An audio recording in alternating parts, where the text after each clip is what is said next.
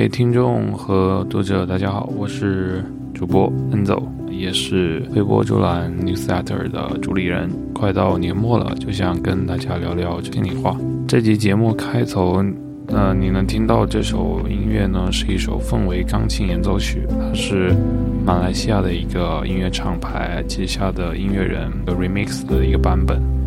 啊，它的概念就是呆坐在黄昏后的山上。看到初上的满月挂在城市的夜空中，远处街道上汽车经过，远处闪耀的路灯。这个音乐人他就以这样的一段意境去重新混音编曲了这首叫做《南露拉》的啊演奏曲。为什么选这首歌呢？是因为现在我录制的时间也是。晚上的大概快十一点钟吧。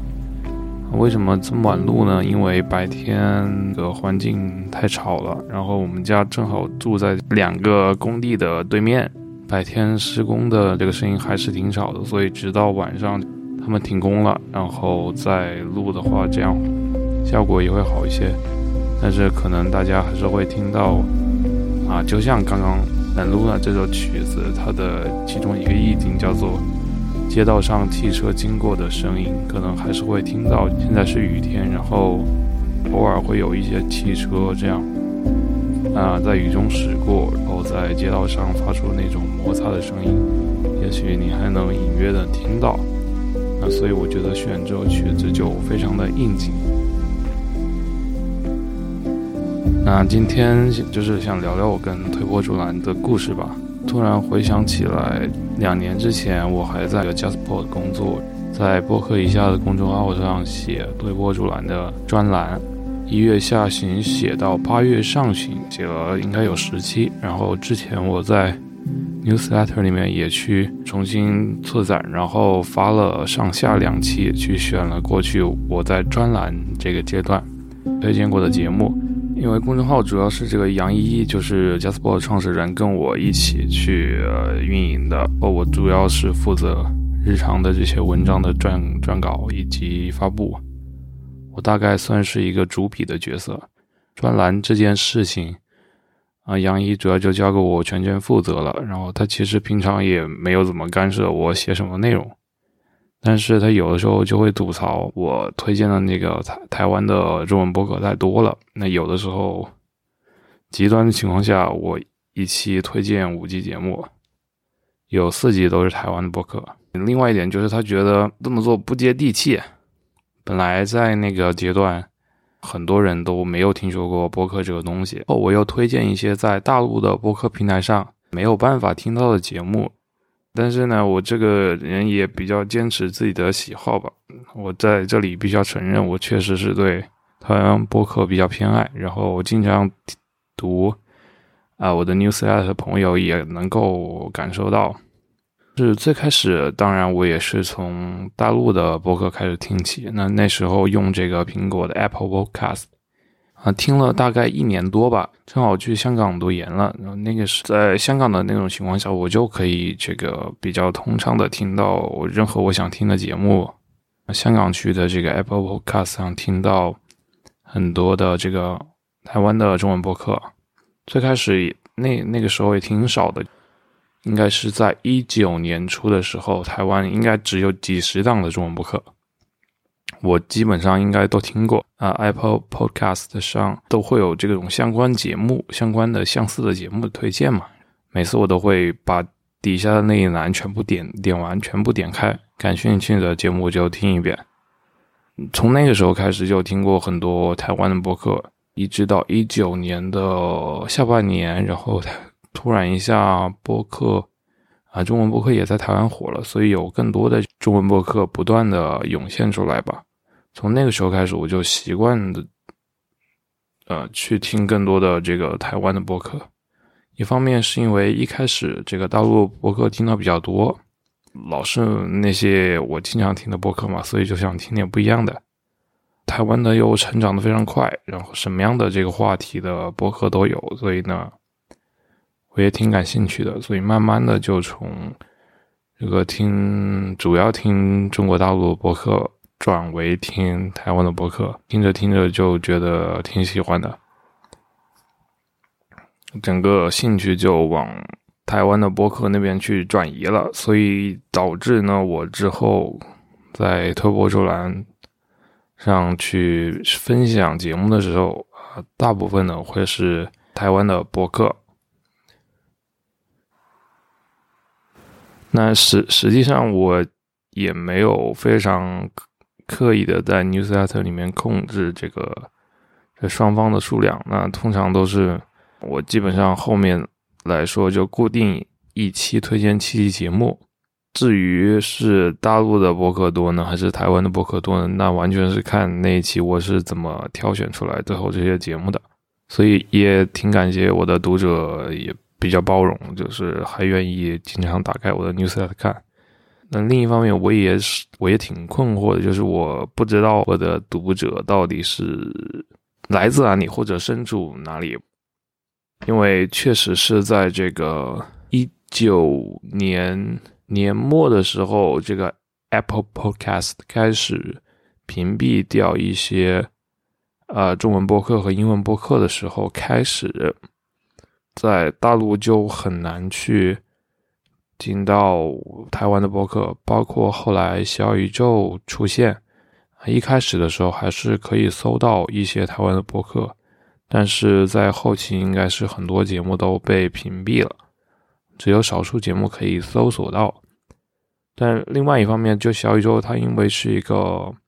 支持 RSS 订阅的平台，所以实际上你还是可以。啊，只要你搞到那个台湾的那些节目的 RSS 链接，你可以导入到小宇宙的账号上面对吧？但是它会变成一个私，可能是一个私有的节目，就是你只有你自己可以听到，但是它不会公开的显示在整个这个小宇宙的平台上。呃，所以其实我也一直挺困、挺模糊的，就是我不知道我的。啊，读者们来自哪里，或者身处哪里？他们是如何能听到这些节目的？还是说他们没有办法听到我推荐的很多节目？我为了让更多人可以听到节目，我就是一开始我只是放的啊单集节目的链接，比如说 Sound On 的，或者是 First Story 的，或者是 Apple Podcast 或者是 Spotify 的链接。嗯，后后面呢，我就改成直接附上。单集节目的的音频下载链接，这样做也是为了让更多人可以听到吧。虽然我也不太清楚，就是呃这个效果有多大。然后后面呢，因为有一次有读者反映说，他看到看完这个 newsletter，并不是当下想去听那期节目，只是给他一个音频的链接，他觉得不太方便，就是他可能。不想就是点进去把这个音频下载下来，然后过一会儿再听。他是更习惯，我想对大多数读者来说都是这样，就是他更习惯把这个节目先在某一个播客应用当中打开，然后可能把它收藏收藏下来，有有时间的时候再来听这个节目。所以我也就是最近才把这个啊每一期 newsletter 上的节目链接换成了这个 pod link 的链接。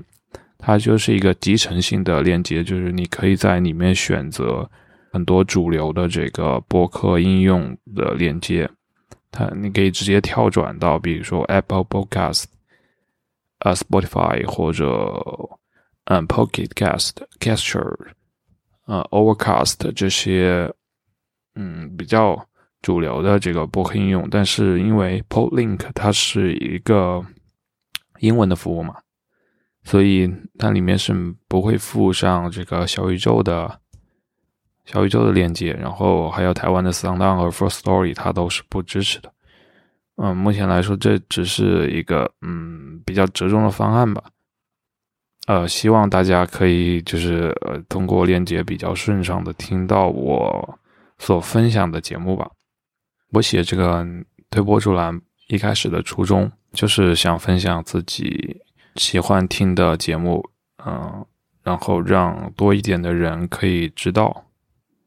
嗯，如果说有的读者他感兴趣啊，他就可以通过我的这个分享，了解到一个或者几个的新节目，然后他点进去看，可能这个节目就能先在他的这个播放列表当中留下来。嗯，我觉得这是一个，这是一个对于我和对别人都有益的事情吧。但是因为 newsletter 是它是一个比较单向的媒介，它的互动性是挺差的。就不，我之前也有鼓励读者们，就是在这个评论区直接留言，或者是回复当期的这个邮件，或者是。直接给我的这个邮箱发邮件都可以，但是，呃，偶尔会收到有读者留言或者给我发邮件，嗯，非常感谢啊这些读者。年末的时候，啊，去年的最后一期发出去之后，就有读者给我回信，但是因为他是用这个 QQ 邮箱给我回的，所以就当时可能被那个，嗯，我的邮箱也是 Gmail。当成这个垃圾邮件了，直到我去翻这个垃圾邮箱，才看到这位读者给我的回信。他在邮件当中就说，也感谢推波助澜过去一年，嗯，陪伴他，所以我觉得是啊一个挺有价值的事情吧。但是毕竟这种留言或者回信都是挺少的，所以在在大部分时间啊写作这个 newsletter 就都是一个比较孤独的过程。我分享的节目都只是反映我个人的喜好，但是毕竟是写出来发给读者，内心里多少就是作为一个创作者来说是希望有一些回响的吧。我也在想办法，就是如何说跟读者有更多的互动。当然，我也明白可能有很很大一部分读者只是想啊静静的阅读我的文字，然后去听一听我分享的节目。并不想有更多的交流，我今天就突然想到一个想法，也不知道是不是一个好点子吧，就是希望在读了我的 newsletter，去听了某一集节目的读者，可以把你嗯通过推波助澜收听这个节目的这个截图发给我，这种方式可能是更方便的吧，所以我就是。私心想知道到底有多少听众会，啊，在我的分享之后去听那些节目。就是在推波助澜一周年的时候，我就发过一个读者调查问卷，当时是一共有二十位读者填了这个调查问卷，啊，其中有好呃大部分读者都说有时候会听推波助澜所分享的节目。嗯，当时我是觉得挺开心的，觉得有点成就感。然后，但是我又是很想知道，就是大家具体会去听哪些我分享过的节目。如果说你能够发一个截图展现出来，就是更直观一些。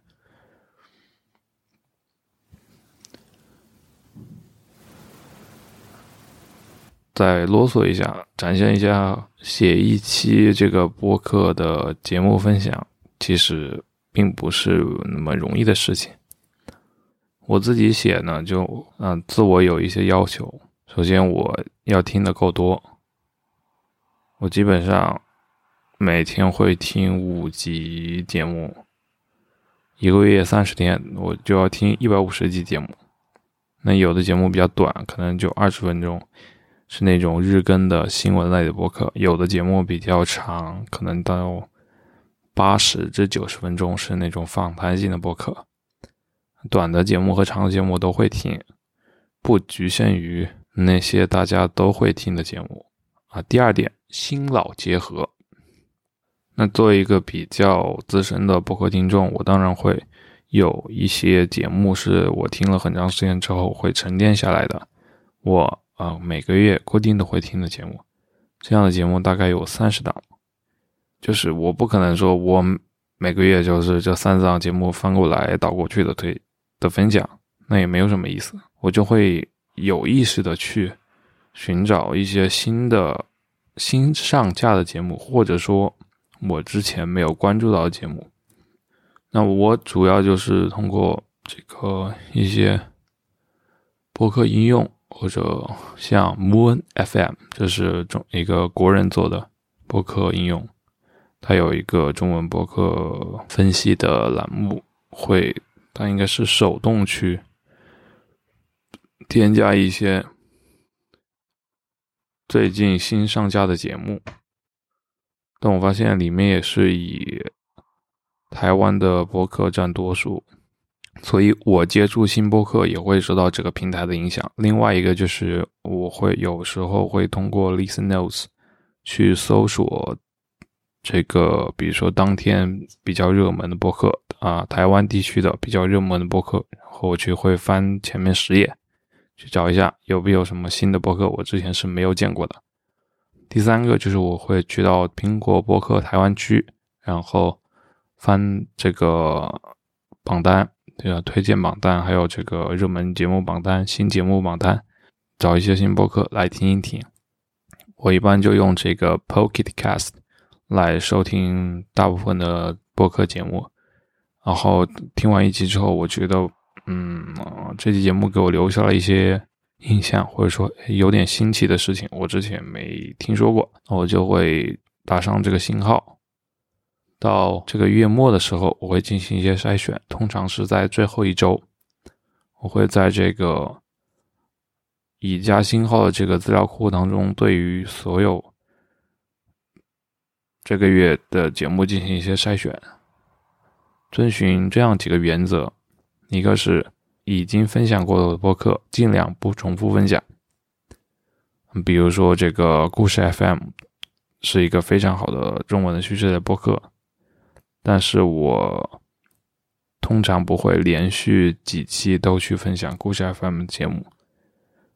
因为很多人都听说过故事 FM 了。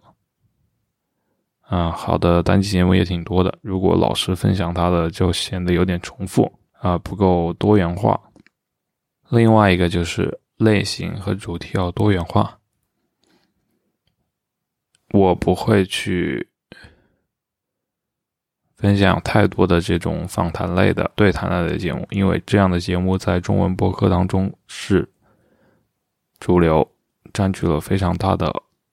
比例。会去有意的发现一些不不同类型的声音纪录片型的、讲故事的这种播客剧型的、非虚构的叙事型的节目。嗯，主题呢也尽量做到多元化，就是不管是这种人文社科类的、科技类的，还有体育运动类的、娱乐类的主题，我都会去关注。第三个原则就是平衡个人趣味和公共性。比如说，我挺喜欢 NBA 篮球类的播客，我平常会听好几档节目，但是我挺少在。这个单期的播客单集分享里面去推荐体育类的这个播客，唯唯一一次应该就是在这个二零二零年的中文播客栏目当中，我提到了，因为我也也不太清楚，就是我的读者有多少人是喜欢 NBA 这个运动的，因为它是非常特定的这个领域嘛，它的公共性不太强。最后一个原则就是，我发现我写着写着，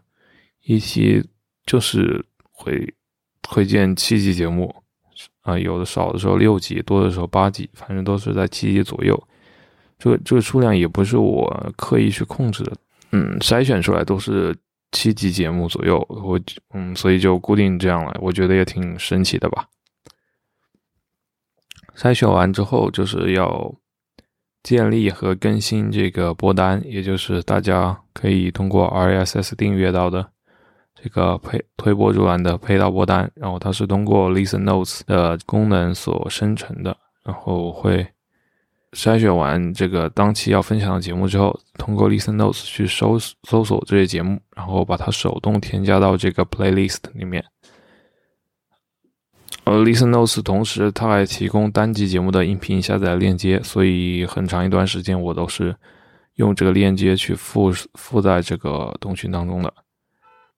最后一步就是撰写这个通讯的内容了。我前面有提到，就是我已经筛选出来七期节目，但是我一直以来都会分成两个板块。一个就是当月最佳，另外一个板块就是值得收听。我觉得还是要进行一下区分。然后当月最佳就是我觉得就像你看电影一样，对吧？就是值得你去电影院一看的那种电影。那么换到播客里面，就是值得你花时间好好听的这期节目，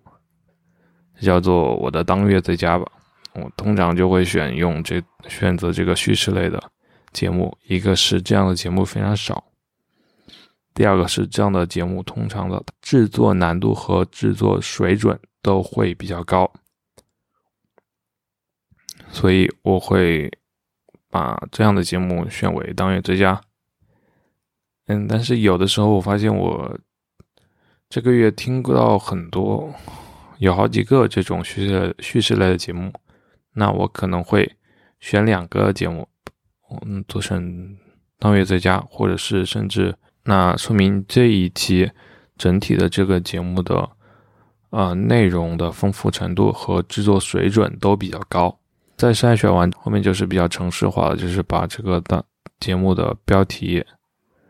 啊都列出来，然后排版附上这个单集节目的链接，最后再为每一期节目。撰写一百字到两百字的这个分享语，有的节目我可能印象深刻一点，我会写多一点；有的节目我印象不那么深刻，啊，我就会写少一点。有的时候就是我会去主动的去找到节目的这个文稿，比如说故事 FM 的文稿，或者是之前推荐过这个说故事的人。这个播客的节单集节目的文稿，我会去找来看一看，我再帮助我回去回想一些我当时，嗯，我就是记忆比较模糊的那些细节，最后再添加到这个分享语当中，把这个七期节目的分享语都写完，找一到两幅图片插入到当期的 newsletter 里面，这样就才写完了一期播客单集分享。它是一个贯穿整个月的过程，所以为啥你要看推波助澜的 newsletter？不是看啊随随便一个什么人在公众号写上写的博客的推荐呢？那就是因为我对自己的分享和写作是有要求的，并不是随随便便在做这件事情的。说了这么多，就到这里了。在结尾啊，选择的这首是音乐人阿四的一首新歌，叫做《不在他方》。我们下次再见。小时候的我真傻，居然一直想着快长大，长大后却发现一切不是我所想象的那种苦。梦想。这可以成为任何人曾做过的白日梦，在日复一日的叹息中崩塌。最想去的地方总是在很远方，最想要爱的人总是遗憾收场。对未来患着想，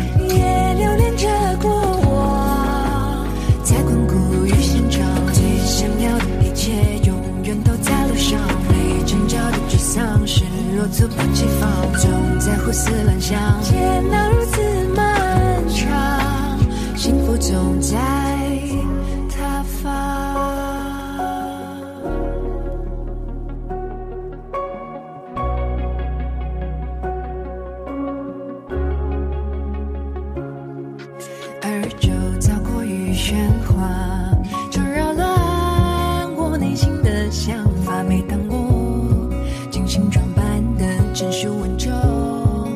情绪化的他，何时才能够到